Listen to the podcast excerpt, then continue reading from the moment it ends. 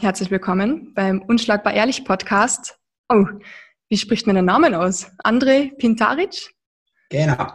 Oh, Richtig. Wow. Hallo Silvana. Hi.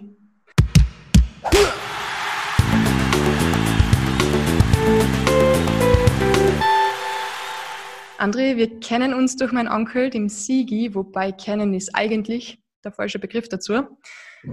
Du weißt noch nicht viel über mich und ich weiß noch nicht wirklich so viel über die. Das wird sich aber bald ändern. Und mein lieber Onkel hat uns nämlich verbunden, weil ich die oder weil ich eigentlich ihn gebeten habe, mir einen Kontakt zu verschaffen mit jemandem, der im Kampfsport und auch beim Bundesheer ein bisschen bewandert ist. Und so schnell geht's und jetzt sitzen wir da. Über Zoom. So ist es, ja. Hallo. Du lebst in Kärnten, warst genau. ziemlich aktiv im Kampfsport 20 Jahre aktiver Soldat und jetzt bei der Miliz und jetzt bist du Beamter und wirst mit mir heute hoffentlich über Gott und die Welt plaudern. Bin ich schon neugierig, ja. ja. Du, wo bist denn du daheim, wenn ich das mal so fragen darf, auf Kärntnerisch? Ich bin ein Spitaler. Ja. Ich bin im Spital geboren, aufgewachsen und Schulgegangen und eigentlich so meine, meine, die Masse meines Lebens bis jetzt im Spital verbracht und seit circa zehn Jahren sind wir ein bisschen außerhalb vom Spital gezogen ins Haus und bin nach wie vor halt eben im Raumspital daheim. Und dort lässt, lässt sich ja sehr gut sporteln, gell? Das ist richtig, ja. Na, aber ich glaube, Kärnten bietet ja allgemein sehr viele Möglichkeiten mit den Bergen und mit den Seen und, und, und, wenn man halt so den Vorteil hat, so wie ich, dass man halt eben im Umfeld vom Spital wohnt, also auf gut Kärntnerisch gesagt am Land, dann hat man natürlich den riesengroßen Vorteil, dass man schnürt sich die Laufschuhe und geht vor die Haustür und hat halt dann eben seine Laufstrecken, die man halt wirklich nützen kann, ohne dass man jetzt großen Aufwand dafür betreiben muss. Und das ist halt schon was, wenn man ein aktiver Mensch ist oder ein sportlicher Mensch ist, natürlich schon was sehr Schönes. Das ist ziemlich cool, aber ehrlich gesagt, ich weiß noch, wie ich damals in Kärnten Schule gegangen bin. Ähm, es war super cool, du hast recht, rausgehen, laufen, immer cool, aber für Kampfsport und hat es nicht wirklich etwas gegeben. Ich wollte immer boxen, ähm, zumindest habe ich mich immer geschlägert mit meinem kleinen Cousin, mit dem Christoph. ja, aber da hat es nichts gegeben bei mir in der Nähe. Aber wieso hat es im Spital da was gegeben für, für Kampfsport?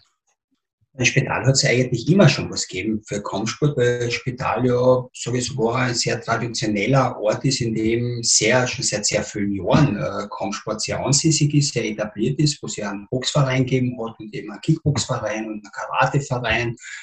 Also ich bin ja auch jetzt schon Anfang der 1990er Jahre zum Kampfsport gekommen und da war die SK Union Spital, der Verein, dem ich beigetreten bin, hat es damals schon seit den 1970er Jahren gegeben. Also das war im Spital eigentlich schon immer sehr, sehr traditionell und schon sehr lang angesiedelt.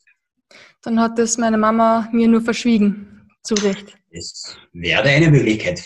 Vielleicht, weil du deinen Tour da, vielleicht, weil du deinen Tour da immer zu sehr geschlagen hast. Ja, mein Cousin, aber er ist eh wie Entschuldigung, dein Cousin. Entschuldigung, dein Cousin, ja. Ja, der Christoph ist eh wie ein Bruder, so wie wir uns gefetzt haben. Eben. Wie bist du dann da dazugekommen zum Kickboxen, hast du mir erzählt, gell? Kickboxen, genau. Ja, wie bin ich dazugekommen? Eigentlich durch Zufall. Also ich habe ja mit sieben oder acht Jahren angefangen zum Fußballspielen beim SV Spital damals habe auch bis 15, ganz 16 Jahren wirklich auch immer äh, Fußball gespielt. Aus verschiedensten Gründen dann halt, weil es einfach so in dem Alter ist, einfach mit dem Fußball dann auch irgendwann einmal aufgehört, also mit vereinsmäßigen Spielen, wollte aber dann auch immer weiterhin irgendwas Sportliches machen. Mein Bruder hat damals schon im Verein, den Kickboxverein trainiert. Der hat mir einfach einmal zum Training mitgenommen und ja, wenn man so sagen will, irgendwie dort picken geblieben. und dann eben selber das, das Sport angefangen, ja. Du, das passiert mir fast bei jedem Interview, dass jemand sagt, ja, wir sind dort bicken geblieben, ich bin auch bicken mhm. geblieben bei dem Kampfsport. Was hat das an sich, wenn man da mal reinrutscht, dass man nicht mehr rauskommt? Ich glaube, das ist schwer zu erklären. Ich glaube, dass Kampfsport allgemein irgendetwas Faszinierendes an sich hat. Vielleicht wirklich das, dass man sagt, dieses, dieses Nervenkitzeln. Also ich glaube, jeder, der, der im Kampfsport einmal auch nur im Training das Sparring probiert hat, weiß, dass das ganz ein eigenes Gefühl ist, bevor es dann wirklich losgeht. Und ich, ich, ich weiß es nicht, vielleicht, vielleicht ist es wirklich das, dass man sagt, dieses doch etwas ganz, ganz Spezielles, was ich glaube in anderen Sportarten du gar nicht so findest. Diese, diese Auseinandersetzung, diese geregelte Auseinandersetzung.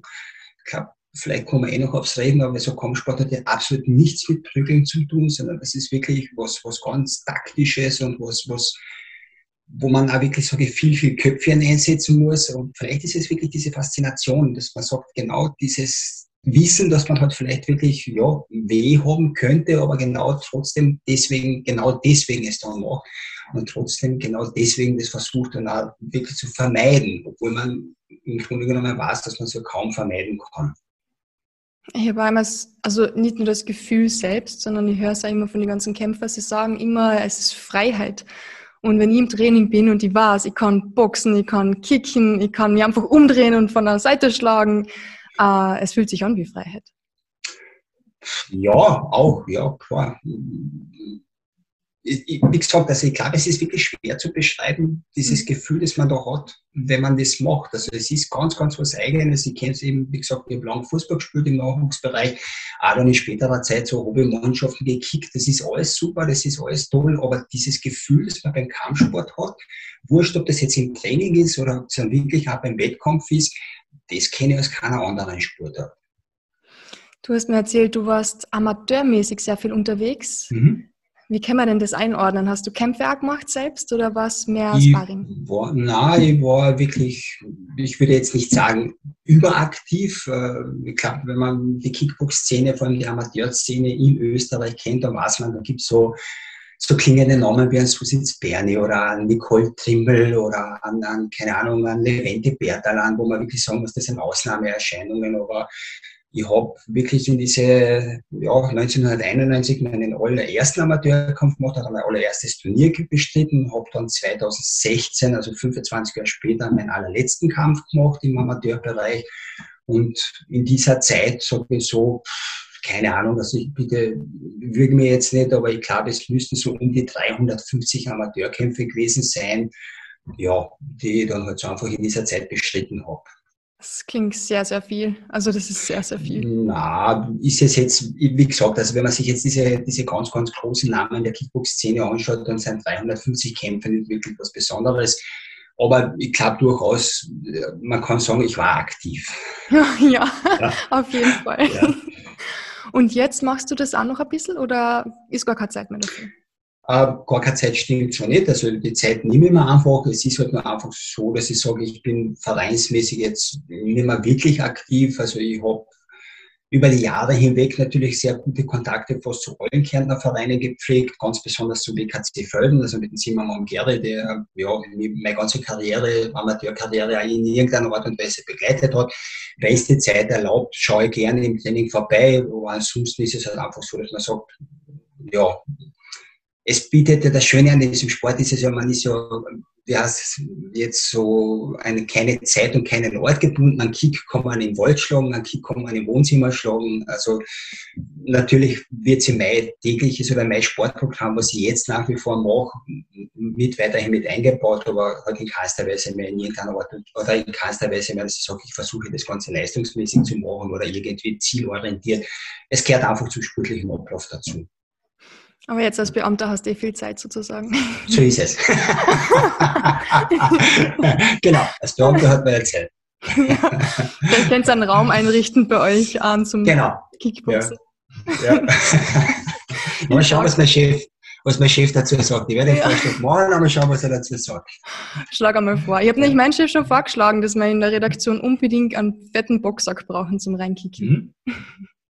Naja, das Witzige und das Schöne am Kampfsport ist ja im Grunde genommen auch wirklich das, das sagen muss, aus meiner Zeit, wo ich das wirklich sehr aktiv betrieben habe, ob man es glaubt oder nicht, aber so ein Sandsack kann ja dann durchaus auch ein bisschen beruflichen Fuß abbauen. Und wenn man sagt, da stellt man sich um und, und wenn halt wirklich sich vieles aufgestaut hat, tut es ganz gut, wenn man dann wirklich einmal sich, keine Ahnung, 15, 20, 30 Minuten auf den Sandsack stellt und man merkt halt, dass dann auch irgendwie so dieses ganze Wutgefühl, das man da vielleicht einmal so ein paar Tage mit sich zehrt, einfach weg ist.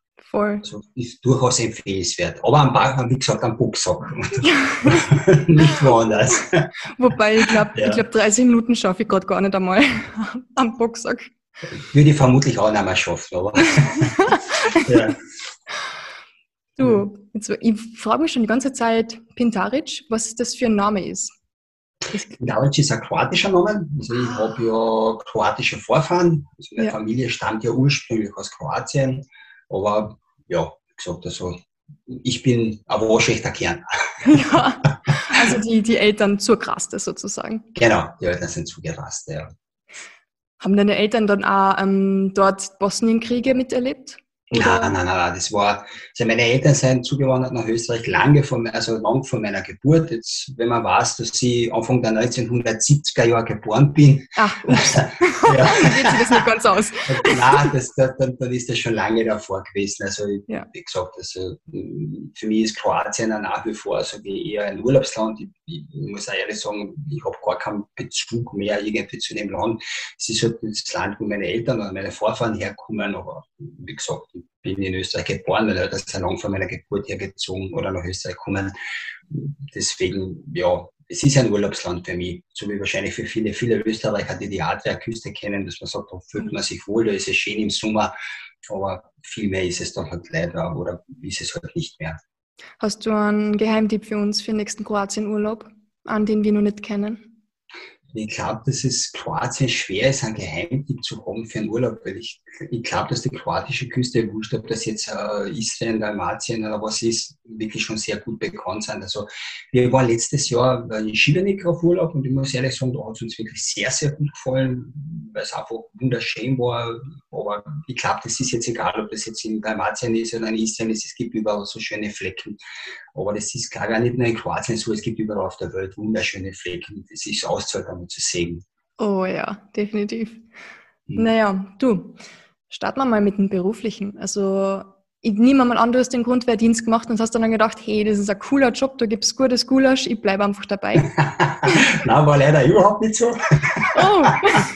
Nein, also ich war, ich war Grundwehrdienst gemacht im Spital, durchaus auch schon als, als, als, als GWD die Überlegung gestartet, beim Bundesheer zu bleiben. Habe dann auch meine ersten Ausbildungen während dem Grundwehrdienst gemacht, aber halt äh, doch am Ende dieser acht Monate mich dazu entschlossen, in meinen erlernten Beruf zurückzukehren und bin aber dann drei Jahre später doch wieder zum Militär zurück, weil ich gesagt habe, okay, es war vielleicht doch oder wäre vielleicht doch die, die gescheitere Variante für mich. Weil so das Was Interesse am Militär durchaus groß war und für mich war dann schon die Entscheidung so, dass ich gesagt habe, okay, es ist doch der richtige Job für mich. Was war der eine Beruf, den du da gelernt hast davor? Ich habe äh, Einzelhandelskaufmann gelernt habe dann danach im Büro gearbeitet als Bürokaufmann und bin halt dann doch früher oder später draufgekommen, dass das zwar alles super schön ist, aber halt das Militär doch ein kleines bisschen schöner war. Wieso? Erzähl uns das einmal. Schwer zu sagen. Das ist, glaube ich, mit dem Kampfsport. Es, ist, es, es liegt am oder es liegt am nicht. Es ist, glaube ich, so wie mit jedem Job, äh, den man macht. Entweder liegt an der Job und man taugt, äh, taugt ihn aus welchen Gründen auch immer oder auch nicht. Und bei mir war es halt eben so, dass ich sage, ich, ich war immer sehr gern Soldat. Also mir hat das auch wirklich getaugt. Also muss, wenn man Assistenzeinsätze gegangen ist, hat wirklich gemerkt, dass man Menschen hilft und, und, und, und wirklich auch was für die Bevölkerung macht, dann, dann war das schon ein sehr, sehr befriedigendes Gefühl. Und das war wirklich für mich das Schöne dran, ja. Das hast du ja 20 Jahre gemacht, ich meine, das ist eine mhm. sehr lange Zeit. Was, was hast du, das schon ein bisschen was erwähnt, dass du Leuten geholfen hast und alles. Wie schaut das aus? Wenn man 20 Jahre als Soldat lebt, wie lebt sich da dann so? es ist schwer zu sagen. Ich meine, ich sage, wie, wie lebt sich da? Ich glaube nicht viel anders, als wenn man einen zivilen Job macht. Es ist, es ist ein Job, man hat seine Aufgaben zu erfüllen, die natürlich jetzt naturgemäß, wenn man so dort ist, ein bisschen anders ist, als wie im zivilen Bereich, weil man halt gewisse Verpflichtungen hat, wo man einfach sagen muss, okay, es kann durchaus sein, dass man, keine Ahnung, zwei in der das Telefon leitet und dann sagt man sich sehr quantl an und muss fahren betrifft aber Feuerwehrmann gleich als wie ein, ein, ein, Rettungssanitäter, ein Polizist oder wie auch immer. Also es ist ja nicht nur der Soldat so, dass man sagt, man ist auch immer jederzeit muss man vielleicht zum Einsatz gehen. Ähm, aber ansonsten glaube ich, ja, es lebt sich gleich wie in jedem anderen Job. Heißt, du warst Spital in der Drau, in der Kaserne mhm. und mhm. sozusagen, sobald da Naturkatastrophe war, warst du. Na, das, das nicht, aber also wir haben natürlich äh, Assistenzeinsätze gemacht, keine Ahnung, also als Grundverdiener kann ich mich erinnern, wo wir im Käfereinsatz in, in, in Unterkärnten, da war gerade so eine Borkenkäferplage, wo man dann Assistenzeinsatz gegangen ist. Äh, jetzt in den Winter kann man sich zurückerinnern, wenn diese Schneemassen gekommen sind, wo man halt dann zum Teil im, im Einsatz im ähm, im Schneeeinsatz, also eben genau solche Sachen. Das war schon, muss ich sagen, immer durchaus was Befriedigendes auch, wenn man dort eben dabei war und das am machen hat dürfen. Hat es da Situationen gegeben, wo du dir gedacht hast, boah, das ist schon ein bisschen gefährlich heute? ich glaube, wenn man den Job macht, hat man äh, auf die Dinge einfach eine andere Perspektive, also einen anderen Blickwinkel, dass man einfach das anders einschätzt, dass wir Außenstehenden, der mit dem Job nichts zu tun hat. Aber das ist, glaube ich, auch wieder, das hat nichts mit dem Militär selber zu tun, das ist, glaube ich, in jedem Job so. Also das, was vielleicht für einen Außenstehenden sehr gefährlich ausschaut, wird derjenige, der das tagtäglich macht, die sagen, du empfinde ich gar nicht so. Also, ja, könnte ich jetzt nicht sagen. Das heißt, während der Zeit hast du auch viel Zeit für die gehabt zum Trainieren wahrscheinlich, oder? Weil es muss ja eh klar sein, dass alle fit sind, oder? Ähm, das war ja das Schöne am Militär oder beim Bundesheer, dass man sagt, dass ja körperliche Fitness natürlich eine Grundvoraussetzung ist äh, für den Job und damals oder nach wie vor beim Bundesheer dem, dem, dem Sport sehr viel Platz eingeräumt wird. Und für mich als Leistungssportler war das ja natürlich, ja, was schöner, das hat es gar nicht gegeben. Also du hast ja während der Dienstzeit, du hast eine Stunde Sport gehabt, also die hat ja der damalige Verteidigungsminister, jetzt weiß ich gar nicht mehr, wer damals Minister war, der, der damals diese Sportstunde, diese tägliche Sportstunde auch für das äh, Kaderpersonal verpflichtend eingeführt hat, war natürlich toll, weil so, du hast eine Stunde Sport am Tag gehabt und das war eine zusätzliche Trainingseinheit, die ich gehabt habe, äh, zu meiner privaten sportlichen Begeisterung dazu. Also was besser sollte gar nicht passieren können. Ich wollte gerade sagen, weil eine Stunde ist so gesehen eh nicht viel für einen Leistungssportler am Tag. Naja, aber du musst es von der Seite sehen, wenn du diese Stunde Zeit hast, um, um zum Beispiel Grundlagentraining zu betreiben, dann ist es natürlich für einen Kampfsportler Weltklasse, weil ich sagen muss, du kannst natürlich am Tag, keine Ahnung, deinen kleinen Lauf, deinen Grundlagenausdauerlauf machen oder der Kraft-Ausdauereinheit machen und gehst am Abend dann ins Gym und machst wirklich mehr technisch-taktische Sachen. Also das heißt, du hast dann schon den, also ich habe damals schon den großen Vorteil vom Trainingspensum her gehabt, dass ich sage, diese Grundlagen-Sachen, die die anderen natürlich irgendwo in die Trainingsplanung einbauen haben müssen und in ihrer Freizeit gemacht haben, den habe ich den Vorteil gehabt, dass ich sagen kann, okay, ich habe das äh, einfach durch meinen Dienstsport, den ich machen gehabt habe, unter Anführungsstrichen, äh, habe ich damals genau eben das Trainingspensum auch für meinen privaten Bereich gehabt. Jetzt mal abgesehen. Ach, sorry. Jetzt mal abgesehen vom, vom Sportlichen. Man sagt ja oft Soldaten, ja, okay, die müssen nicht viel denken, die führen einfach Aufgaben aus. Wie, wie ist es denn wirklich? Brauchst du wirklich nicht so oft ein Hirn? ich glaube, ich kenne keinen Job und das ist jetzt unabhängig davon, was für ein Job das ist, wo man nicht denken muss und wo man sich hier nicht einschalten muss. Also, Finde ich. Ja. Es ist, ach Gott, sind so, so, so, wie soll ich sagen, jetzt ein, ich muss gar nicht als Vorurteile bezeichnen, weil es, gar kein Vorurteil ist. Das ist halt einfach so. Das, ja. ja. Was soll man dazu sagen? ist eine gemeine Frage. Sorry, ist mir nur gerade eingefallen. Ja. Nein, nein, ich hau jetzt rein. Schon, ja, passt schon.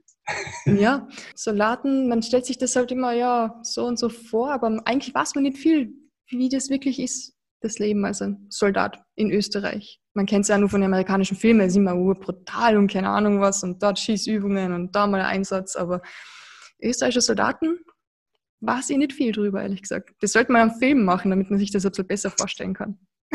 Ja, Möglichkeit. ja. ja. Ja, das heißt, ihr habt auch zwei Tage die Woche frei gehabt und jede Woche einen anderen Dienstplan und dann habt ihr manchmal gewusst, okay, wir haben vielleicht eine Übung dort oder eine Übung dort oder könnte man es jetzt auch beschreiben, ja. Also wie gesagt, also ich, so wie ich es früher eben erwähnt habe oder gesagt habe, es ist, ich, nach zwei, also wenn man 20 Jahre Berufssoldat war, muss ich ehrlich sagen, ich erkenne nicht wirklich einen großen Unterschied zum, zum täglichen Lebensrhythmus oder Ablauf zu jemandem, der irgendwie in der Privatwirtschaft arbeitet. Das ist halt ein Dienst, Zeit, die man halt, ja, seinen Dienst versieht. Klar, das ist so wie, so wie ich es gesagt habe, bei anderen Einsatzorganisationen oder Berufen auch so, dass man sagt, wenn das Telefon leitet, muss man halt gehen. Ich glaube, das betrifft einen Arzt aber genauso, wenn der in Bereitschaft ist. Äh, also, das hat jetzt nichts Berufsspezifisches zu tun. Das hat jetzt nicht nur was mit Militär oder Soldatentum zu tun, das gibt es in anderen Berufen auch. Und ich kann es jetzt nur aus meiner Warte als ehemaliger Berufssoldat sagen, ich habe das immer wirklich nicht ja, nicht wirklich viel Unterschied zu allen anderen Berufen gesehen. Warum sollte sich heutzutage noch ein Jugendlicher dafür entscheiden, Berufssoldat zu machen in Österreich? Also am besten glaube ich aus dem Grund, dass ich mich entschieden habe, weil man den Job machen will. Bitte nicht aus einem anderen Grund, weil ich glaube, das ist, wird nichts. Also das hat aber jetzt nichts mit den Soldaten oder Berufssoldaten zu tun. Ich glaube, das ist in jedem Job. Also wenn man den Job gerne macht, weil es einen Spaß macht und und und, dann wird man auch richtig gut drinnen. Das, davon bin ich überzeugt, weil das ist ja wirklich sozusagen, äh, ja, diese ganze Energie und, und Liebe da drinnen und steckt da drin und man macht diesen Job dann auch wirklich gerne und dann wird man auch gut darin ja, das muss aber dann, glaube ich, jeder für sich selbst entscheiden, ob er den Job machen will oder nicht machen will. Und da gibt es ja Aufstiegsmöglichkeiten ziemlich viele, oder? Also es gibt nicht nur den Berufssoldaten. Ja, der Berufssoldat ist der Berufssoldat. Also das ist derjenige, der sich dazu entscheidet, dass er Soldat bleiben möchte.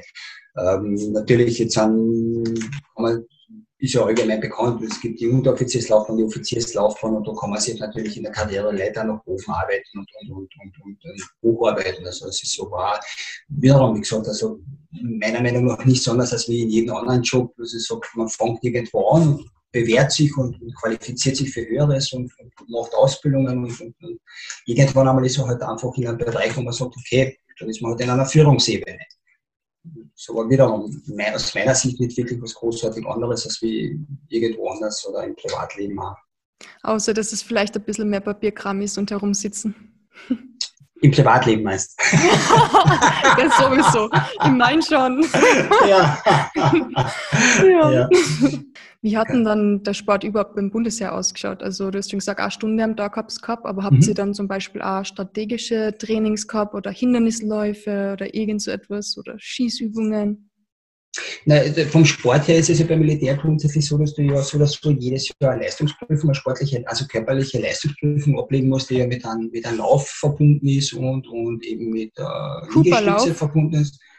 Bitte, ist nein, nein, das ist eben, nein, kein Cooperlauf, das ist einfach so ein 2400 Meter Lauf, den du in einer bestimmten Zeit zu absolvieren hast, wo man dann einfach hergeht und sagt, wenn du das in der Zeit schaffst und hast ein gewisses Leistungsniveau, äh, das, das man von einem, von einem Berufssoldaten oder einem Soldaten erwartet und man hat eben die Liegestütze dabei. Äh, man hat dann natürlich bei diesen ganzen Ausbildungen, man zum Absolvieren hat, hat man auch die Hindernisbahn dabei gehabt. Äh, also es ist durchaus schon der Sport schon teilweise so, dass er militärischer war. Aber in der Sportausübung oder selber, vor allem als Berufssoldat, war man dann schon, schon eher freigestellt und man gesagt hat, gewisse Sachen hat, sein, wie soll sagen, der Rahmen war relativ groß, in dem man sich jetzt sportlich bewegen hat können, was man halt eben macht in dieser Stunde oder in dieser Zeit, die einem zu, zu sportlich zur Verfügung steht.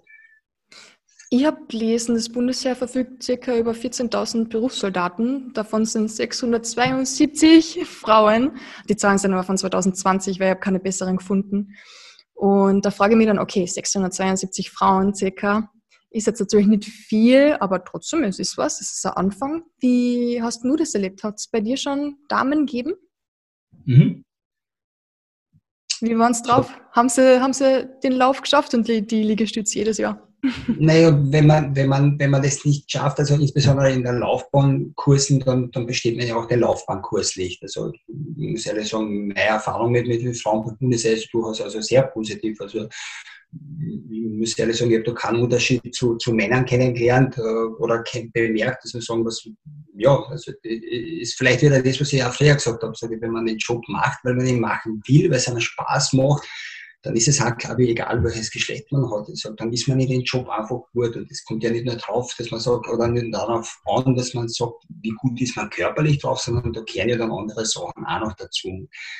Ich glaube, wir sollten schon alles so, oder wir leben schon in einer Zeit, wo wir wissen, dass eine, eine Frau am Mann in keinster Weise nachsteht und eben wirklich das Voll. absolut in der Lage ist, das Gleiche zu leisten, leisten wie jeder Mann. So. Finde ja. Du hast 20 Jahre lang den Job gemacht. Ähm ich frage mich dann immer so, was ist der Moment oder die eine Sache, die die am meisten mit Stolz erfüllt hat in der Zeit?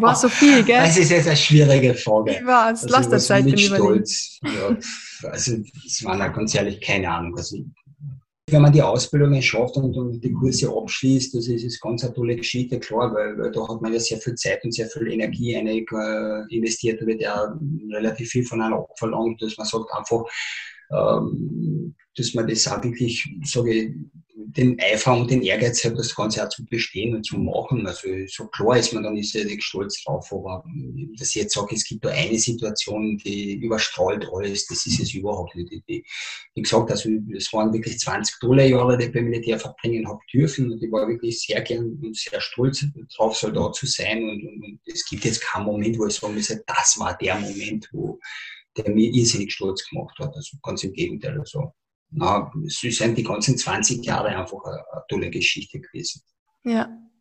Hast du mit ganz vielen verschiedenen so Vorzeige erfahren dürfen, die, die wir nie so oft zu Gesicht bekommen? Nein, überhaupt nicht. Nein, überhaupt nicht. Also wie gesagt, also ich war bei einem Infanteriebataillon, also die Fahrzeuge, die, die jeder so kennt, ein LKW und ein Buch und keine Ahnung, klar, da hat man die Ausbildung bekommen und dort erfahren dürfen. Aber es war jetzt nichts Außergewöhnliches. Also das, was man sagt, das, was, was jetzt die meisten dann irgendwie so Panzer und keine Ahnung was sehen, also das haben wir nicht gehabt und das, mit denen haben wir auch nicht wirklich was zum tun gehabt. Dann, ja. Hast du neben dem Job als Berufssoldat Zeit gehabt für Kämpfe oder war das mit deiner mhm. Kämpferkarriere schon davor? Nein, nein, nein, das war, wie gesagt, also ich habe 1991 meinen ersten Wettbewerb gestartet und eben 2016 meinen letzten, meinen letzten Amateurkampf dann gemacht und das ist, so wie es halt so schön ist, das richtig klassische Amateur-Dasein, also man geht acht Stunden in die Arbeit und in seiner Freizeit macht man halt dann den Sport und, und fährt dort zu Wettbewerben und zu Wettkämpfen, also das war wirklich, also ich kann voller Stolz sagen, ich habe wirklich den Amateur Gedanken in Reinkultur gelebt über 25 Jahre. Also wirklich kein Geld dafür bekommen, sondern es hat mir mehr oder weniger wirklich nur Geld gekostet, dieser Sport. Ähm, was aber jetzt nicht negativ klingen soll, weil es mir wirklich, glaube ich, jeden Cent, den ich dort eine investiert habe, wirklich wert war, weil es mir einfach Sachen zugebracht hat, die wesentlich mehr wert sind, als jedes Geld, das es auf der Welt gibt. Weil die Erfahrung, die Bekanntschaften, die man da macht, die, die, die, die, persönliche, die Persönlichkeitsbildung, die man auch durch den Sport kriegt. Und ich glaube, jeder, der, der, der Sport macht, und ich glaube vor allem Kampfsport macht, der weiß, das ist wirklich mit, mit Persönlichkeitsbildung auch verbunden. Und deswegen sage ich, also ich bin stolz darauf, dass ich wirklich von mir behaupten kann, ich habe 25 Jahre Amateursport gemacht, so, so wie er, der wirkliche Amateurgedanke auch ist. Ich höre voll oft von meinen anderen Kämpfer, ähm, das der Sport sich gerettet hat, weil sie sonst ähm, völlig auf der schiefen Bahn gewesen sind. Mhm. Wenn du meinst, oder wenn du von Persönlichkeitsbildung und alles sprichst, ist es dann ein Teil davon oder wie hat es bei dir ausgeschaut? Na, also das, das, das kann ich jetzt schon wirklich ruhigen Gewissen sagen, dass ich sogar glaube, wenn ich den Sport mitgemacht hätte, ich getraut. Man, man weiß nie, in welche Richtung das Leben dann geht, aber ich glaube schon, dass ich von mir behaupten kann, dass ich sicher nicht auf der schiefen Bahn gelandet wäre. Aber in Persönlichkeitsbildung, was ich jetzt dann, vor allem beim Kampfsport wirklich bei mir selber gemerkt habe, ist, das, dass man halt wirklich ein gewisses Maß an Selbstbewusstsein kriegt. Dass man sagt einfach, man, man, je länger man den Sport macht, je mehr Wettkämpfe man besteht, hat man einfach immer selbstbewusster wird und merkt, man ist durchaus in der Lage, auch Situationen zu meistern, die man vielleicht halt schwierig sind oder vielleicht unangenehm sind, kompliziert wirken oder keine Ahnung, man irgendwie vielleicht ein bisschen Angst davor hat. Und, und, und wenn man halt sich zurückerinnert, dass man so einfach seinen Sport gemacht hat und so, egal wer als Gegner drinnen gestanden ist, ähm, man hat sich dem Kampf gestellt, äh, dann bewirkt es schon was im Inneren auch, dass man sagt, okay, man merkt, man ist durchaus in der Lage, auch vielleicht Situationen zu lösen, die vielleicht jetzt im ersten Moment völlig unüberwindbar erscheinen und man sagt, okay, man geht es an, man arbeitet es ab und am Ende merkt man, okay, dann war die Situation doch nicht so über, äh, unlösbar.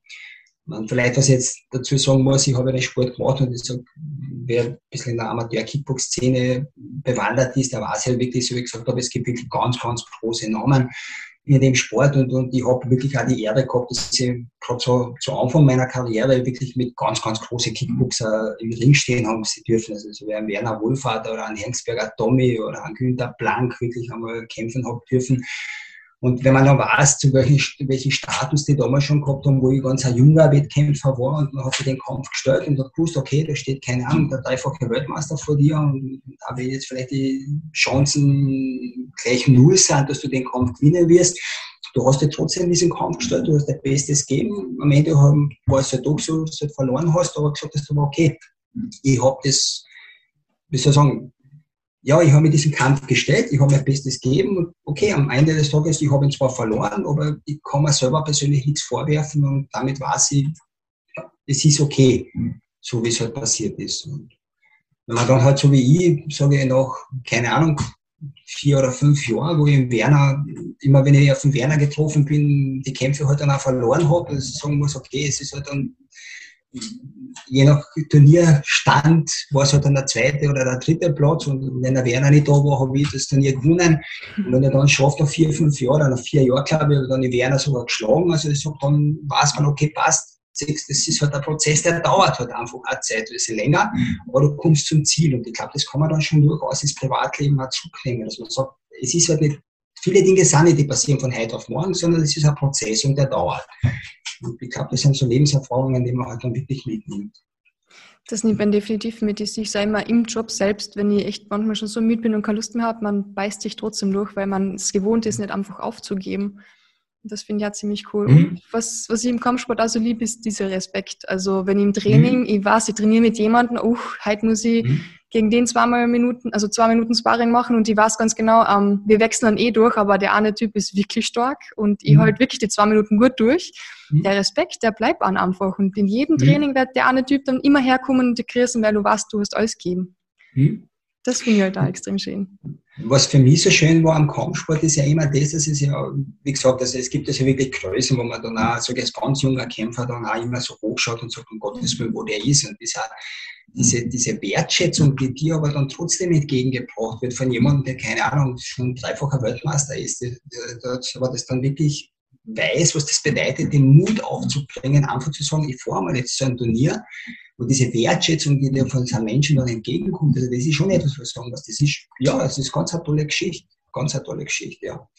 Und der Respekt, da hätte ich sogar ein lustiges Geschichte dazu zu erzählen, weil meine, meine, Frau also, ist dann zum allerersten Turnier, also ist ja schon Jahre hinweg, gell, ist dann zum allerersten Turnier mitgefahren und hat sich das angeschaut und ich weiß gar nicht, gegen wen ich damals gekämpft habe, aber auf jeden Fall war es halt so, dass wir nach dem Kampf zusammengestanden sind. Ich habe den Kampf gewonnen und wir haben uns dann ausgetauscht, warum ich jetzt gewonnen habe und der andere verloren hat. Und meine Frau war richtig perplex, dass ich gesagt habe, bitte Gorscha, was ist mit euch zwei jetzt los? Ihr haut euch da dreimal zwei Minuten auf den Kopf und danach erklärt der eine dem anderen, warum jetzt der gewonnen hat. Und ich gesagt, aber das ist das Besondere, vor allem glaube ich im Amateurbereich da geht's nicht nur ums Gewinnen und ums Verlieren, sondern da geht's wirklich dann auch um diesen persönlichen Kontakt, den man untereinander hat, diese Wertschätzung, die man sich entgegenbringt und, und, und. Und das ist, glaube ich, wirklich das Besondere am Kampfsport. Das sieht man ja immer. Ich weiß nicht, ob du UFC schaust oder Boxen ein bisschen mehr verfolgst. Man sieht eh jedes Mal nach dem Kampf, wie sie sich meistens umarmen, außer sie hassen mhm. sich wirklich tiefst. Ja. Aber es ist immer schön zu sehen, wie die wirklich sportlich äh, und eigentlich fair für normal miteinander umgehen.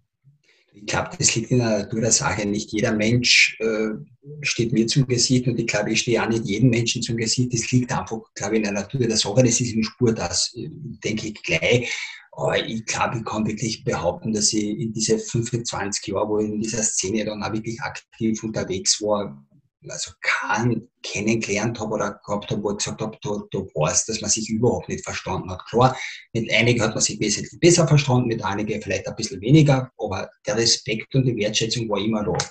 Und so wie du sagst, man UFC schaue ich jetzt weniger, weil es mich einfach nicht wirklich interessiert, weil ich halt eben, wie gesagt, aus dem Amateur-Kickboxen komme, wo es halt wirklich sehr viel ums, ums Technische gegangen ist, ums Taktische gegangen ist deswegen kann ich mit UFC nicht wirklich was anfangen. Boxen schaue ich irrsinnig gerne, also wenn es große Kämpfe gibt, wenn es irgendwie möglich ist, dass man das schaut, was ja leider mittlerweile bei uns sehr schwierig geworden ist, dass man irgendwo was schauen kann, schaue ich mir das irrsinnig gerne an. Ich habe mir die Klitschkos wahnsinnig gern angeschaut, weil ich die immer bewundert habe, die beiden, wie die technisch und taktisch, wie die, also das waren für mich Perfektionisten. Henrik Maske, wenn man sich den angeschaut hat, die Junge werden sich vielleicht gar nicht mehr so an den erinnern, den, den großen Gentleman im deutschen Boxen, aber wenn man sich das angeschaut hat und, und ich glaube, wenn man den Sport macht, dann betrachtet man den Sport als Zuseher aus einem ganz anderen Blickwinkel als wie jemand, der da völlig unbefangen ist. Also mhm. ich habe einen sehr guten Freund, der Fußballtrainer ist, mit dem ich sehr viel unterhalte, der immer sagt, er schaut ja ein Fußballspiel ganz anders als wie. Ich schaue mir halt das Fußballspiel an, was man halt taugt.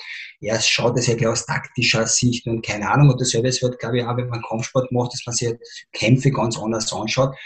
Und, und, wenn man sich dann diese großen Boxer anschaut, wie, wie taktisch perfekte sind, technisch perfekte sind, dann ist das schon für mich wirklich begeisternd zuzuschauen.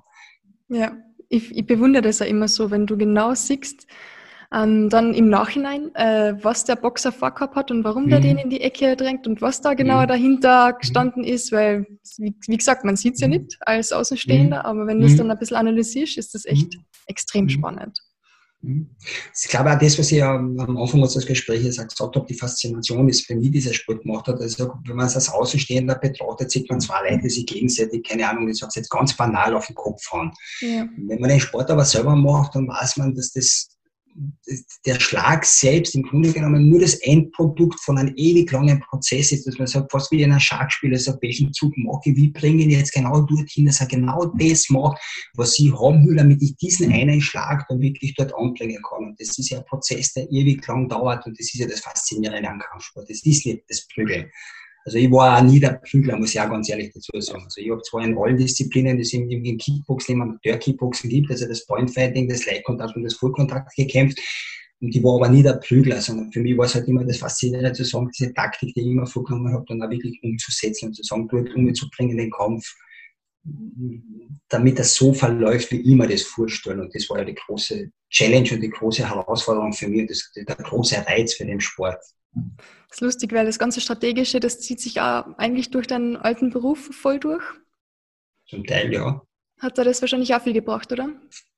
Du, ich weiß jetzt nicht, ob man das jetzt unbedingt so eins zu eins umlegen kann, es ja doch zwei verschiedene Paar Schuhe sind, aber was mir hat der Sport schon wieder wirklich gebraucht hat, ist dieses Durchhaltevermögen. Ich glaube jetzt gerade, wenn man so militärische Ausbildungen macht, ist wirklich ein äh, Durchhaltevermögen gefragt, weil, weil gerade so militärische Ausbildungen ja so eine Kombination sind, wo man sagt, wo man halt wirklich, sage ich, ja, geistig sehr viel leisten muss, weil klar, du hast heute angewendet, die Bundesheere haben nichts im Kopf, also kann oh, das wollte ich gar nicht sagen. Ja. Nein, nein, nein, nein, ich weiß schon, aber es ist auch so, ja. Dings, aber ich, sage, ich kann da jedem nur mal empfehlen, einmal reinzuschauen in ein Curricula von, von der Heeresunteroffiziersakademie, was da von einem angehenden Unteroffizier verlangt wird, was ja. er da erbringen muss, damit er überhaupt Unteroffizier werden kann von Fremdsprachen über äh, politische, Aus, äh, politische Bildung, über Verfassungsrecht und Verfahrens, Verwaltungsverfahrensrecht und, und, keine Ahnung, dann eben die militärischen Ausbildungen, wo es dann wirklich ins Taktische geht, aber auch ins Körperliche, das heißt diese Kombination.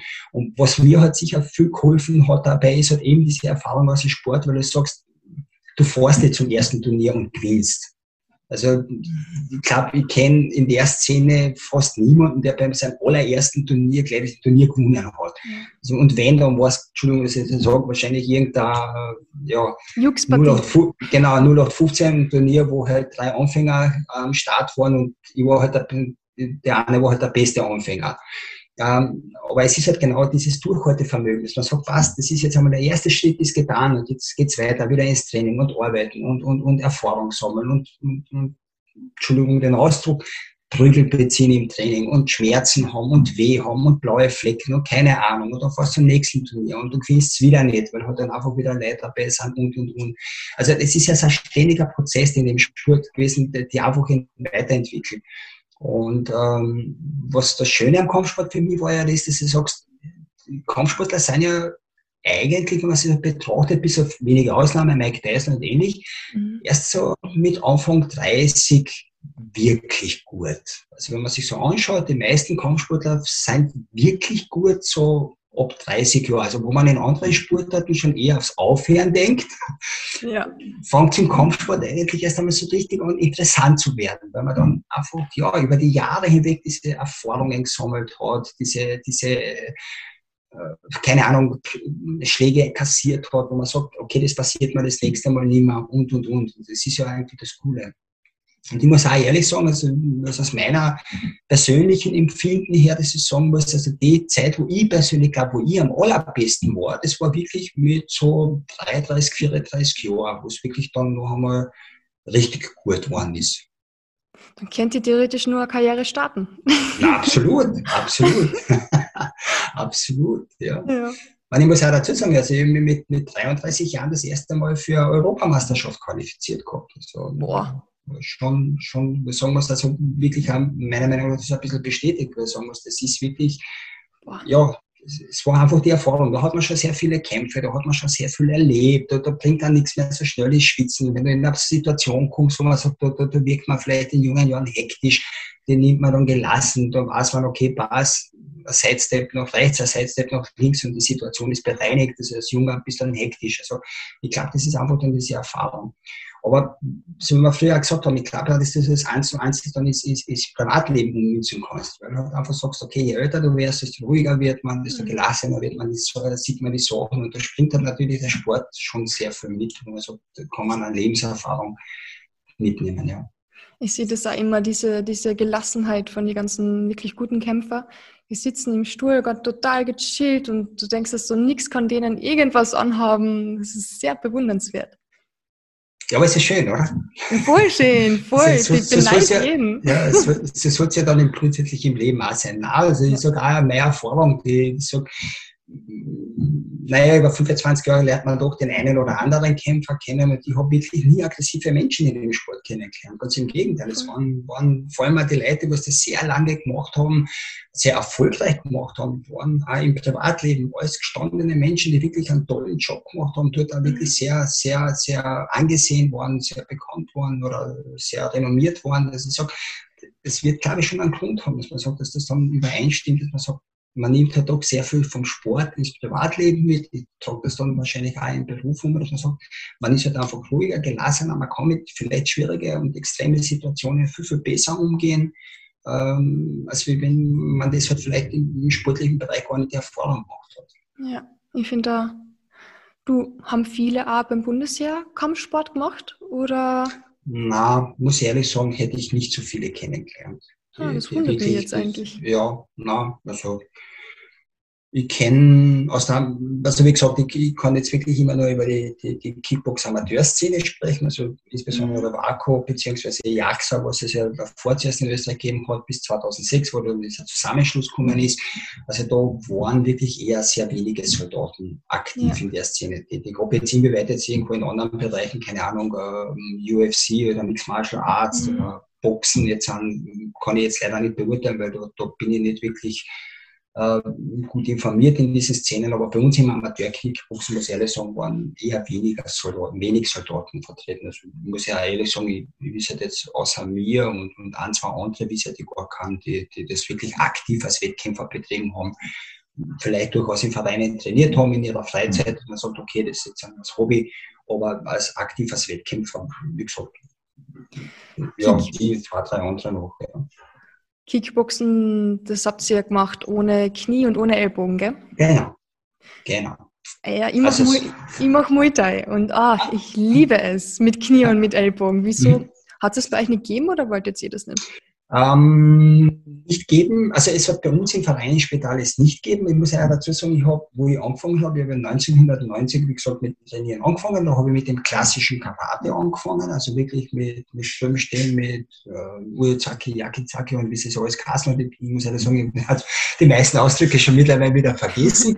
ähm, und, und der Verein hat sich dann eher ins Amateur-Kickboxen entwickelt, wo ich dann auch mitgegangen bin.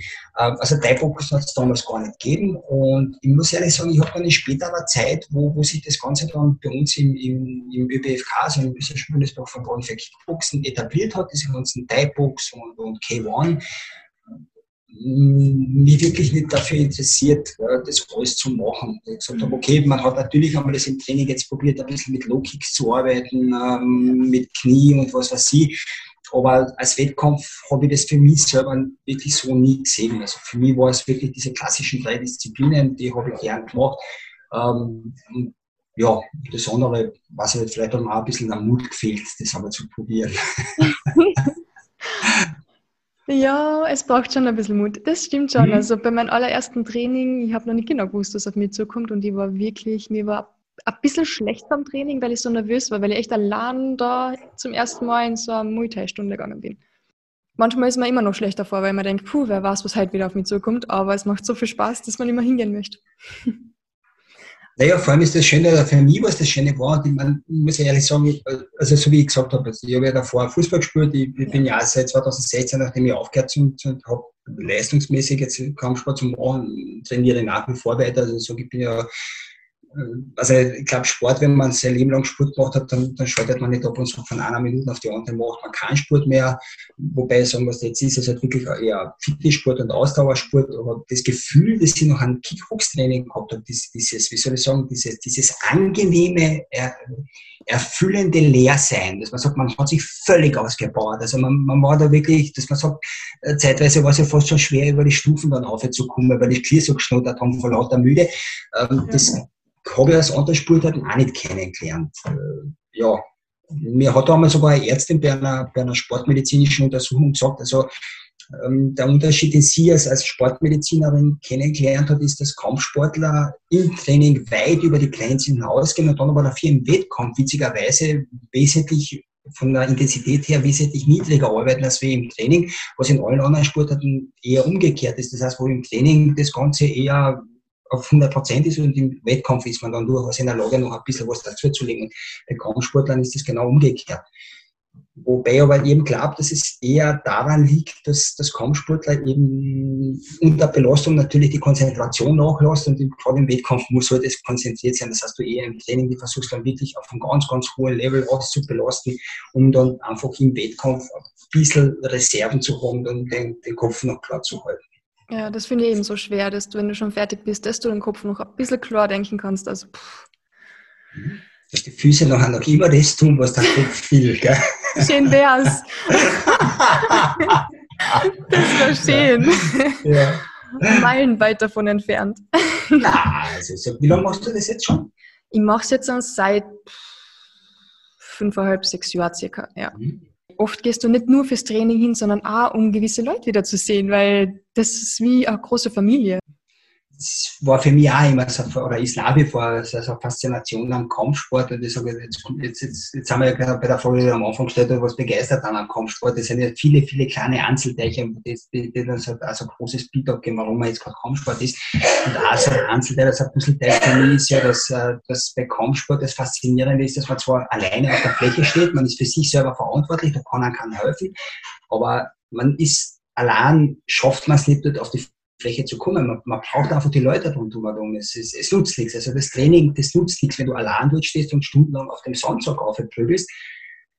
Es wird da nichts bringen, du wirst nicht weiterkommen. Das heißt, du brauchst wirklich die Menschen rund um die um damit du selber dann weiterkommst. Obwohl es ein Einzelsportler ist, brauchst du die, die Leute um dich herum, deine, deine Vereinskollegen, äh, deine Trainer, keine Ahnung, äh, was auch immer, damit du selber dann wirklich überhaupt in der Lage bist, allein auf der Fläche zu stehen oder im Ring zu stehen und den Sport machen zu können. Und das ist eben so eine Faszination für mich äh, am Kampfsport, dass eben du als Einzelsportler aber einfach auf, auf ein Umfeld angewiesen bist, in dem du dich aber auch wohlfühlen musst. Also das ist ja das Nächste. Ja, mehr Teamsport, als man sich vorstellt. Genau, das ist, das ist das eben, wie gesagt, das ist für mich genauso eine Faszination. Also es ist zwar ein Einzelsport, der irgendwie als Teamsport möglich ist, ja. Das stimmt. Du André, jetzt haben wir am Anfang über Thai-Boxen oder eigentlich Kickboxen gesprochen, dann bin ich rübergegangen über Bundesheer, also den Job dort die 20 mhm. Jahren als Berufssoldat und dann sind wir wieder ins Kickboxen rübergerutscht. ich habe aber auch viele Fragen jetzt noch ein bisschen zur Miliz in Österreich und zum Bundesheer. Ist okay, wenn wir ein bisschen weitergehen und dass ich da auch noch meine Fragen unterbringe, mhm. mit denen du wahrscheinlich keine Freude hast, weil wer will schon über ja, Miliz und österreichisches Bundesheer und Landesverteidigung und vielleicht auch noch Krieg sprechen. Aber was ich mich nämlich schon frage, ähm, du bist jetzt an, nachdem du jetzt nicht mehr Berufssoldat bist, bist du jetzt nebenbei bei der Miliz, gell? Mhm. Und das sind alle, die nebenbei arbeiten, die können bei der Miliz trotzdem da dabei sein. Als Milizsoldat hat man ja seine, seine Waffenübungen, die, die, die, die eben beordert sind oder in, äh, freiwilliger Natur sein können. Und, und da wird man an und für sich in seiner, seiner Mob-Funktion, also in dieser Einsatzfunktion, die man dann grundsätzlich ähm, ausüben, ausüben würde, wenn, wenn, wenn, wenn man eben zu seinem Verband eintritt, wird man halt dann wieder ausgebildet. Okay. Das heißt, dass man seine Fähigkeiten, die man sich erworben hat, äh, nicht ganz gänzlich verliert und, und, und eben dann in dieser Funktion auch, auch, auch im Bedarfsfall auch tätig sein könnte. Man hört halt immer, okay, für die militärische Landesverteidigung ist eigentlich äh, wenig Geld da, jetzt möchte es nachrüsten, was ich gelesen habe. Aber wie, wie schaut es denn aus? Könnte Österreich, was nicht, wenn ich meine, wir sind eh neutral, es wird nie irgendwas wahrscheinlich passieren, aber sind wir da eigentlich wirklich gut gerüstet oder ist das Bundesheer gut gerüstet für etwaige Notfälle, die über ja, ähm, Borkenkäfer und, und, und Schneelawinen und so Zeug hinausgeht? Da hat man, glaube ich, wenn man, wenn man auch wenn man dort aktiv ist, das hat einfach viel zu wenig ähm, Einblick würde ich gar nicht sagen. Also das, das ist so viel zu umfassend, viel zu weitläufig, um das jetzt ja. als, als Einzelperson mit dem Informationsstand, den wir haben, beurteilen zu können, was es da wirklich bedarf. Also ich, ich, ich traue es mir nicht so, die Masse mir das auch absolut nicht äh, an, das jetzt beurteilen zu können, was da jetzt wirklich benötigt wird. Das ist ich glaube, ähm, ungefähr gleich, als wenn wir zwar jetzt darüber diskutieren würden, was es jetzt bedarf, welche wirtschaftlichen Maßnahmen es jetzt bedarf, damit man, keine Ahnung, die Erdbeerenernte in Österreich wieder auf Vordermann bringen könnte. Also oh, da würde ich jeden Cent reinstecken, da brauchen wir ganz, ganz viel. Na, aber, aber nicht falsch verstehen. Ich sage jetzt, da, da, reicht mein Wissen einfach nicht aus, um irgendetwas seriöse sagen zu können. Aber hast du zum Beispiel während deiner Zeit, ähm, also ihr habt alle Materialien immer gehabt, es war nichts, also gutes Zeug da, ihr habt keinen Waffenmangel gehabt oder hinige Sachen oder hinige Autos, also es hat tiptop von der Ausrüstung her immer alles gepasst. Also was ich da sagen kann, ist das, dass die, die Soldaten, die ich in Österreich kennengelernt habe, das sagen kann, dass das zu 100% motivierte Mitarbeiter sind. Das ist das, was ich dir jetzt dazu sagen kann, ja. Thematik. Also ob das andere, keine Ahnung, kann ich auch nicht beurteilen. Fällt mir auch wieder der Einblick. Also was ich sagen kann, ist das, und ich gehe jetzt von mir aus und die Kameraden, die ich kennengelernt habe, über 20 Jahre, mal sagen muss, also die Leute, die, die den Job machen, die machen ihn wirklich gerne, die sind motiviert, die, die machen ihn, weil sie ihn machen wollen und, und, und das sind halt einfach, ja, ich glaube schon Mitarbeiter, die, die, die ja, wissen, um was es geht und, und was von ihnen verlangt wird und, und eben motiviert sind. Ja. Das andere sind so, so Sachen, ja, keine Ahnung. Also, da fällt mir einfach der, der Einblick ins Große, um, um da jetzt eine seriöse Antwort geben zu können. Ja, das war sie. Das denke ich mir eh. Und spekulieren möchte man ja auch nicht, weil Nein, sonst haben wir nur wieder Fehlinformationen und das ist auch nicht gut. Ja. Hättest du aber jetzt persönlich gesehen jemals damit gerechnet, dass Putin wirklich in die Ukraine einmarschiert? Ich glaube, ich beantworte die Frage so. Ich glaube, wenn uns jemand vor drei Jahren erklärt hätte, dass wir sowas in Europa noch erleben werden, dann hätten wir wahrscheinlich alle ungläubig den Kopf geschüttelt und gesagt, das wird es in Europa nicht mehr geben. Also ich glaube, wir sind jetzt wirklich alle vor eine Situation gestellt worden, wo man einfach sagen muss, dass es eigentlich schlimm oder ein Wahnsinn ist, dass, dass, dass sowas in Europa noch passieren kann. Das ist, glaube ich, ja, das ist, glaube ich, das, was mir dazu einfällt. Also, mhm. Ich muss jetzt ehrlich sagen, ich hätte mir nicht gedacht, dass ich das noch miterleben muss, dass wir sowas in Europa noch erleben werden. Voll. Ja, nicht, vor allem die 2022. Oh ja, ich frage mich jedes Mal, ob Putin da jemals wieder rauskommen kann, ohne dass er nicht alle Verbindungen zum Westen irgendwie kappt und verliert.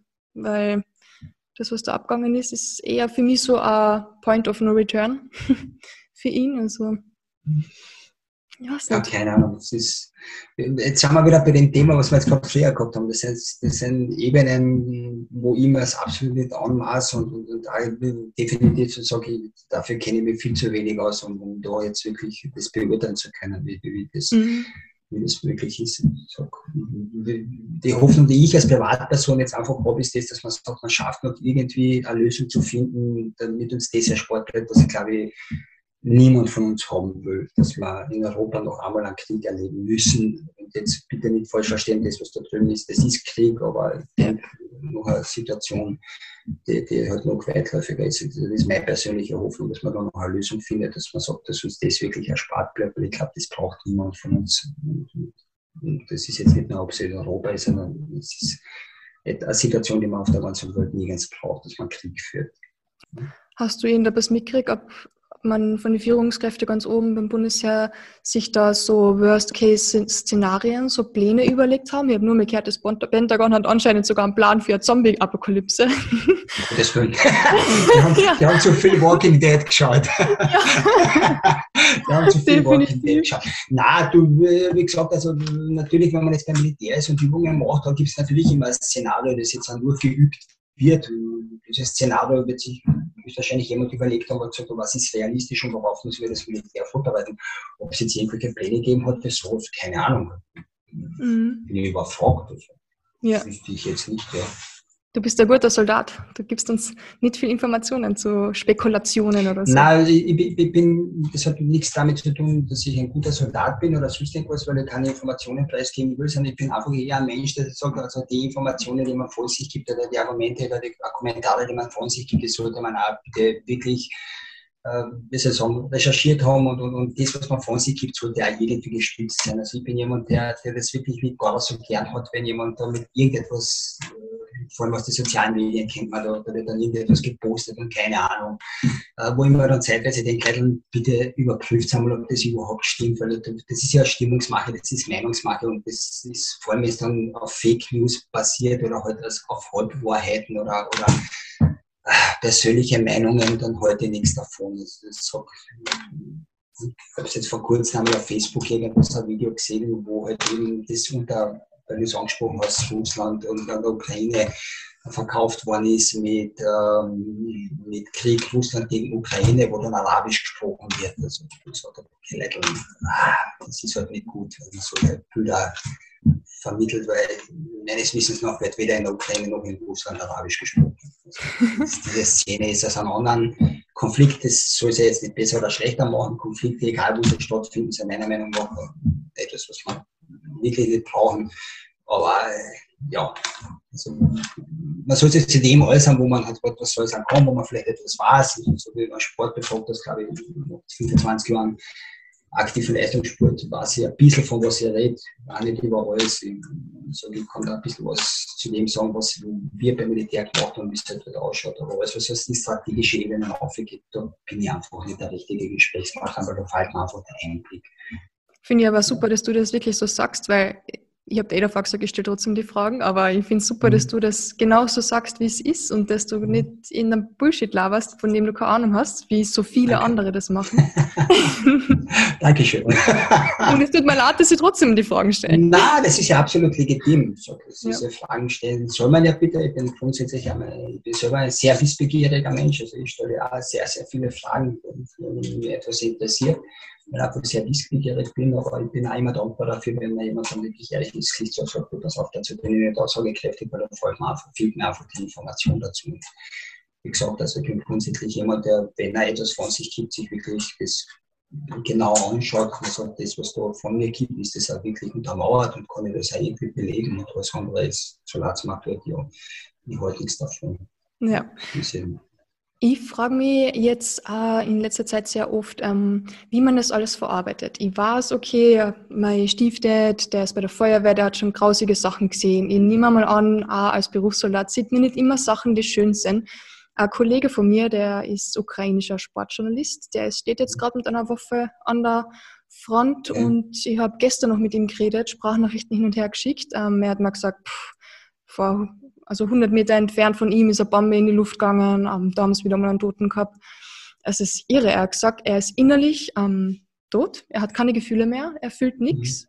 Und ich frage mich dann so, habt ihr irgendetwas gelernt, ähm, wie man damit irgendwie psychisch oder mental umgehen kann? Ich meine, durch den Sport wissen wir eh, ist man da schon gestärkter. Aber wie, wie kann man so etwas verarbeiten? Ich muss dir jetzt ganz ehrlich sagen, also ich, ich sage, Gott sei Dank, ich bin, äh, wenn ich 20er Berufssoldat war, nie in die Situation gekommen, dass ich so etwas miterleben habe, hätte müssen. Dafür bin ich sehr dankbar.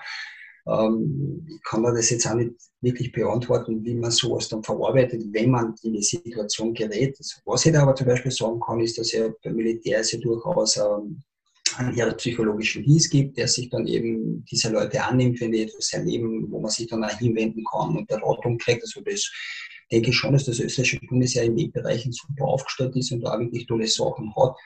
Ähm, nur wie gesagt, also, so wie der Sportjournalist, der Kollege der da ist, also wie man so etwas dann wirklich auch, wenn es einen Betrieb bearbeiten könnte, keine Ahnung. Also ich glaube, das ich glaube nicht, dass man das selbst verarbeiten kann. Also ich glaube, da braucht man dann wirklich professionelle Hilfe, den anderen dabei unterstützt, dass man das auch wirklich ver verarbeitet. Das, das denke ich manchmal, das ist, denke ich, auch im privaten Bereich, wenn man etwas miterlebt oder etwas erlebt, was wirklich traumatisch ist, dass man, dass man das auch zum Teil wahrscheinlich schwer selbst verarbeiten kann und durchaus professionelle Hilfe dann in Anspruch nehmen sollte.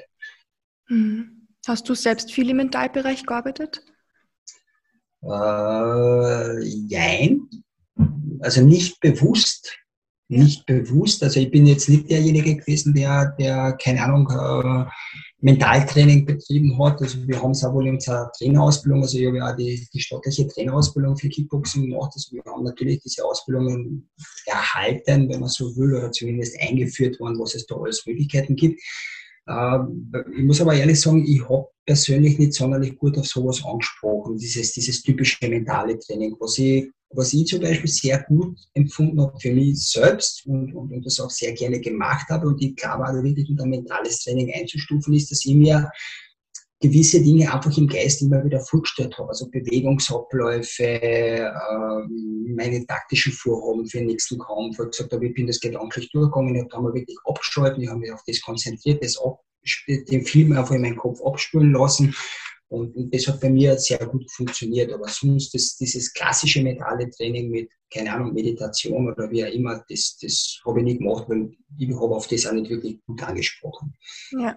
Ich kann mich erinnern, auch bei meinem Trainerkurs, da war ein anderer Kollege, also wir waren ja damals auch die meisten von uns, die das gemacht haben, es einfach kein Randsportart ist. Also jetzt, da, da, da bist du ja, keine Ahnung, von Wettkämpfer über Trainer, Vereinsobmann, Kassier oder was auch immer, ist ja, ist ja fast alles dieselben Leute, das ist, was ein Verein macht, das halt einfach ein kleiner, kleiner Haufen ist, also solche Sportvereine. Ähm, und ich kann mich dann erinnern, wir haben diese, diese, dieses, diese Ausbildung gekriegt, dann im mentalen Bereich mit einem Psychologen und wir haben beide den Raum verlassen müssen, weil wir haben beide einen Lachkrampf gekriegt. Also, aber er hat das uns auch nicht übergenommen, weil er gesagt hat, okay, passt, das ist einfach so, nicht jeder Mensch äh, reagiert auf das. Für manche ist es eher belastend und für mich war es damals wirklich belastend. Also, wir, sind, wir haben uns angeschaut und wir haben beide einen Lachkrampf gekriegt und wir sind beide aus dem Raum rausgegangen, weil ich gesagt okay, das ist etwas, mit dem kann ich gar nichts anfangen. So. Ja. Ja. Also spannend, das habe ich noch nie gehört, dass jemand damit nichts anfangen kann. Witzig. Voll super. Naja, wie gesagt, also ich will jetzt nicht sagen, dass, dass sie jetzt ja nichts damit anfangen kann. Also dieses Klassische, das, was man sich immer so unter mentalen Training vorstellt, mit dem kann ich nichts anfangen. Also ich, ich habe das aber für mich selber schon immer in das mentale Training eingeordnet, dass ich gesagt habe, ich habe mich wirklich einmal umgesetzt und habe gewisse Bewegungsabläufe einfach im Kopf abgespielt. Also nicht mhm. verspiegelt statt und das wirklich tatsächlich gemacht, sondern wirklich einmal in ein Eck verzogen und gesagt, okay, das funktioniert jetzt nicht und dann bin ich einfach im Kopf durchgegangen und bin immer wieder im Kopf durchgegangen und dann habe ich mich vom Spiegel gestellt und witzigerweise hat es dann aber auch funktioniert, weil es einfach anscheinend dann im Unterbewusstsein drinnen gehabt hat und danach hat es halt wirklich funktioniert. Und so das Klassische, das war jetzt nicht unbedingt meins. Nein. Macht auch nichts. Also hast nicht nächtelang damit verbracht zu überlegen, wie du den Gegner dann beim nächsten Kampf fertig machen ah. kannst. Ah. Überhaupt nicht. Das erspart Nein. viel Gedanken.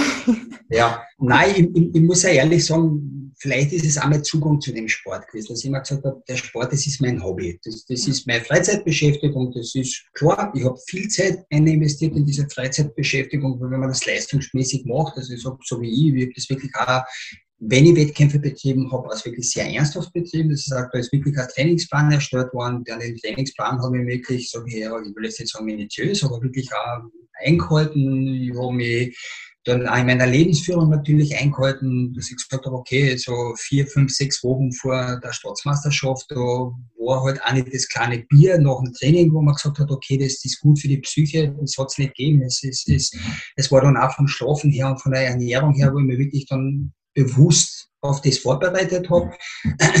Aber ich habe das durchaus gut trennen können, dass ich gesagt habe, so jetzt ist Training, jetzt ist Arbeit und jetzt ist Privatleben. Und, ich habe das auch, diese Vermischung dann eigentlich nie wirklich zugelassen.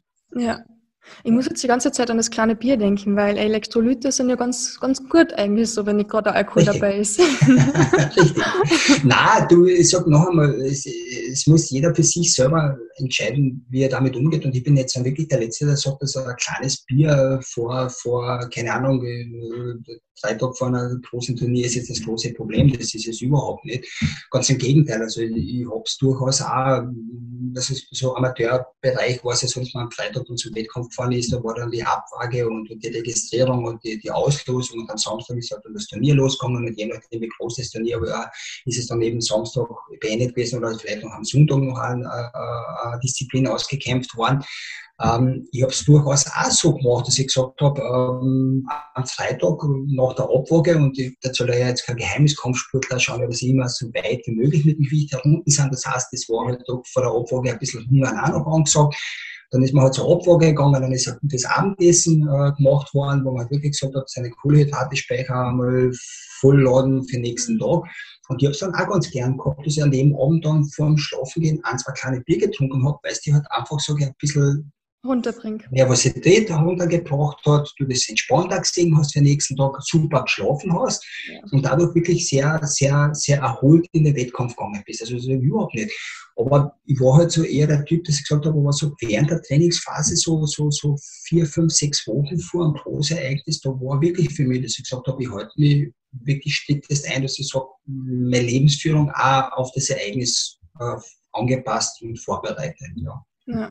Und ich glaube, heute wärst du eher ein großes Bier brauchen nach all meiner Fragerei. Nein, überhaupt nicht. Nein, überhaupt. liegt, liegt, bei mir liegt es vielleicht sogar in der Natur der Sache, dass ich jetzt auch nicht der große, große Biertrinker bin. Also, ja. so klar, nach der Arbeit machen wir mit den Arbeitskollegen einmal zusammensitzen, ein kleines Bier trinken, ist was ganz Tolles, aber ich ja. bin jetzt nicht wirklich der Typ, der, der sich immer sitzt und Bier trinkt. Da, da, ist man dann, da ist man dann das Mineralwasser oder der Tee, auch noch, obwohl ich nicht mehr Leistungssport mache, doch lieber am Abend als für das kleine Bier. Das ist Gewohnheit, gell? Mhm. So, André, gibt es irgendwas noch, was wir voll vergessen haben, was du loswerden möchtest, was wir noch reden sollten oder haben wir, glaube ich, alles durch? ich glaube, wir haben wir haben jetzt eh viel besprochen, oder? Ja, voll. Und wir sind immer wieder zum Kickboxen gekommen. Ja, hoffentlich, Gott sei Dank. Das war, das war ja der Sinn unseres Treffens, oder nicht? Genau, sowieso. Ja, auf jeden das war Fall. der Sinn unseres Treffens, ja. Danke, dass du dir die Zeit genommen hast, meine ja, Fragen gern. zu unserem Schwerpunktthema Krieg in dem Monat ein bisschen mhm. dir anzuhören. Und weil pff, es ist echt spannend. Ähm, ich habe so viele, die gern mit mir die Interviews machen, aber sobald ich dann sage, ja, heuer oder halt in dem Monat ist das Schwerpunktthema Krieg und ich möchte auch über die aktuellen Themen sprechen, blockt immer sofort jeder ab und sagt so, ah, na, bitte nächstes Monat erst zu einem anderen Monatsthema. Weil ich glaube, das ist wirklich ein sehr schwieriges Thema. Und, extrem, ja. Man weiß ja wirklich nicht, was man derzeit sagen soll. Es ist, ja. Es ist, ja, es ist so schwierig, es ist so, ich denke, jeder hat seine Meinung, jeder hat seine Ansichtssache dazu. Was soll man dazu sagen? Das Thema ist so, so schwierig. Also mir fällt da wirklich nichts anderes ein, als wir zu sagen. Ich bin schockiert, dass sowas überhaupt noch in Europa passieren kann. Also das ist das, was mich am allermeisten schockiert. Und so wie gesagt habe, also ich hoffe, dass man durchaus noch eine Lösung findet, dass, dass, dass das Ganze, ja, glimpflich kann man eh nicht mehr sagen, also nach dem, was man so am Bericht hört, glimpflich wird dieses Thema nicht mehr ausgehen, weil der Schaden, der jetzt schon entstanden ist, der ist eh schon tragisch, dramatisch, mhm. wo halt vielleicht doch noch eine Lösung findet, dass man sagt, das Platz an anderen Seiten wendet, dass das Ganze ja, doch so beendet wird, dass, dass, dass wir uns, dass unsere Generation das nicht mehr miterleben muss, was andere Generationen vor uns erlebt haben.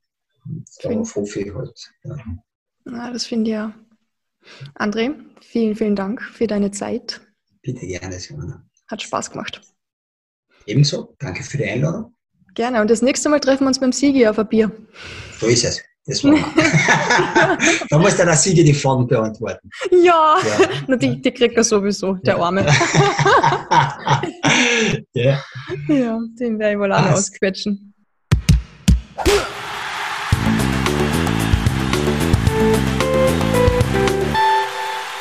Das war Podcast Folge 53 mit André Pintaric der uns einen kleinen Einblick in seine sportliche Karriere, dem Kickboxen und auch seiner 20-jährigen Tätigkeit als Berufssoldat und jetzt Milizsoldat gegeben hat.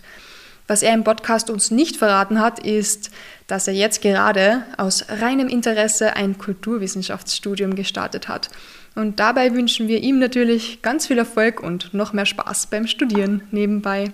Noch kurz zum Bundesheer. Milizsoldaten, die stellen ja den Großteil des Personals bei Auslandseinsätzen.